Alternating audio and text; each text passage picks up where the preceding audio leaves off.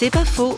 Licencié en sociologie, exclusion et marginalité, Mathieu Gangloff croit qu'il y a bien plus que l'action sociale pour vraiment aider les gens quand on fait que du social, on est vite blasé en fait. Euh, j'ai souvenir d'une soirée théâtre. La thématique c'était l'avenir et donc des enfants se mettaient ensemble, ils avaient fait une file et puis ils avaient pris des sachets et l'avenir ils l'imaginaient en faisant la queue pour la banque alimentaire. Et là on se dit euh, à quoi ça sert finalement de gérer une banque alimentaire si les enfants vont reproduire exactement la même chose? Et en même temps, ben, à côté de ça, il y avait une famille où la maman à un moment donné est venue me voir en disant merci parce que le sachet plein de nourriture il est, il est indispensable pour moi, mais vous m'avez apporté beaucoup plus parce que j'ai rencontré moi-même Christ vivant.